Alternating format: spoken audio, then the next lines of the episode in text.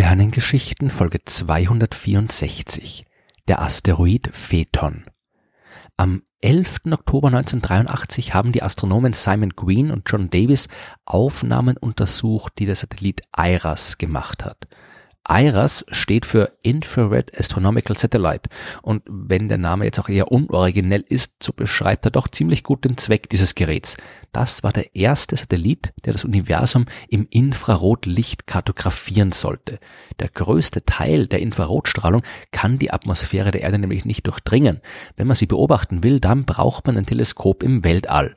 Und um diese Datenlücke zu schließen, haben die USA, die Niederlande und Großbritannien 1983 IRAS ins All geschickt. Um einen Katalog der Infrarotquellen im Universum zu erstellen, hat IRAS dieselben Regionen des Himmels immer mehrfach beobachtet und beim Vergleich dieser Aufnahmen haben Green und Davis ihre Entdeckung gemacht. Ein Stern oder eine Galaxie, beides übliche Quellen für Infrarotstrahlung, die bewegen sich nicht am Himmel. Zumindest nicht während der kurzen Zeit, in der Iras seine Aufnahmen gemacht hat. Aber ein Objekt hat sich auf diesen Bildern am Himmel deutlich bewegt. Das konnte nur bedeuten, dass es sich um ein vergleichsweise nahes Objekt handelt, um keinen fernen Stern, sondern einen Himmelskörper in unserem Sonnensystem, einen Asteroid. Asteroiden hat man 1983 natürlich schon jede Menge entdeckt gehabt, aber das war der erste, der von einem Teleskop gefunden wurde, das sich im Weltraum befand. Und noch dazu war es ein sehr interessanter Asteroid. Seine Bahn hat ihn erstaunlich nahe an die Sonne herangebracht. Am sonnennächsten Punkt ist dieser Asteroid nur noch knapp 21 Millionen Kilometer von ihr entfernt. Das entspricht nur dem 15-fachen Durchmesser der Sonne. Der Asteroid kommt unserem Stern mehr als doppelt so nahe wie der sonnennächste Planet Merkur. Er kommt der Sonne näher als all die anderen großen Asteroiden, deren Bahnen gut genug bekannt sind, um ihnen einen Namen zu geben und einen Namen hat auch dieser Asteroid bekommen und der passt zu seiner speziellen Beziehung zur Sonne. Er heißt Phaeton, nach dem Sohn des griechischen Sonnengottes Helios. Dem griechischen Mythos nach musste Helios seinem Sohn einen Wunsch gewähren. Phaeton hat sich gewünscht, einmal selbst den Wagen lenken zu dürfen, mit dem Helios Tag für Tag die Sonne über den Himmel transportiert. Und es kam, wie es kommen musste. Phaeton hat die Kontrolle über den Wagen verloren und die Katastrophe hat ihren Lauf genommen. Die Erde ist in Flammen aufgegangen, alles ist verbrannt, ganze Städte und Völker sind zerstört worden. Zeus selbst hat eingreifen müssen, den Wagen mit einem Blitz zertrümmert und Phaeton ist tot zur Erde gefallen. Beim realen Phaeton muss man sich allerdings vorerst keine Sorgen um katastrophale Zerstörung machen, obwohl der Asteroid zu den potenziell gefährlichen Asteroiden gezielt wird. Zu dieser Gruppe gehören alle Asteroiden, die größer als 100, 150 Meter sind und deren Moid mit der Erde kleiner als 7,5 Millionen Kilometer ist. Und mit Moid ist dabei die Minimum Orbit Intersection Distance gemeint. Das ist nicht der minimale Abstand zwischen Erde und Asteroid an sich, sondern der minimale Abstand zwischen den beiden Umlaufbahnen. Anders gesagt, man betrachtet die Umlaufbahn der Erde und die Umlaufbahn des Asteroids und sucht dann die beiden Punkte auf diesen Bahnen, die einander am nächsten liegen und bestimmt dann diesen Abstand. Und das ist wichtig, dieser Unterschied. Eine Moid von siebeneinhalb Millionen Kilometern bedeutet nämlich nicht, dass sich die beiden Himmelskörper auch tatsächlich auf siebeneinhalb Millionen Kilometer annähern, sondern nur, dass die Umlaufbahnen das zumindest prinzipiell ermöglichen.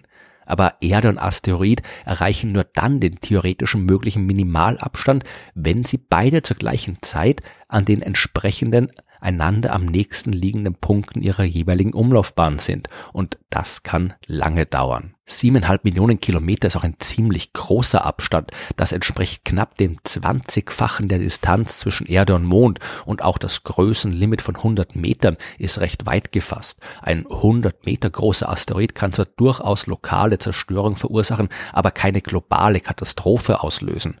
Wenn ein 100 Meter großes Objekt zum Beispiel in Australien einschlägt, wird man davon in Europa kaum was spüren.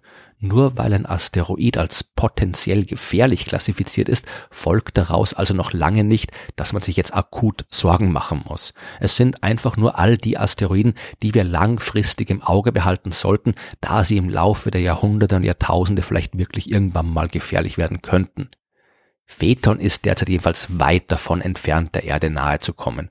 Seine Meut mit der Erde beträgt zwar nur 2,9 Millionen Kilometer, was aber immer noch mehr als der siebenfache Abstand zwischen Erde und Mond ist.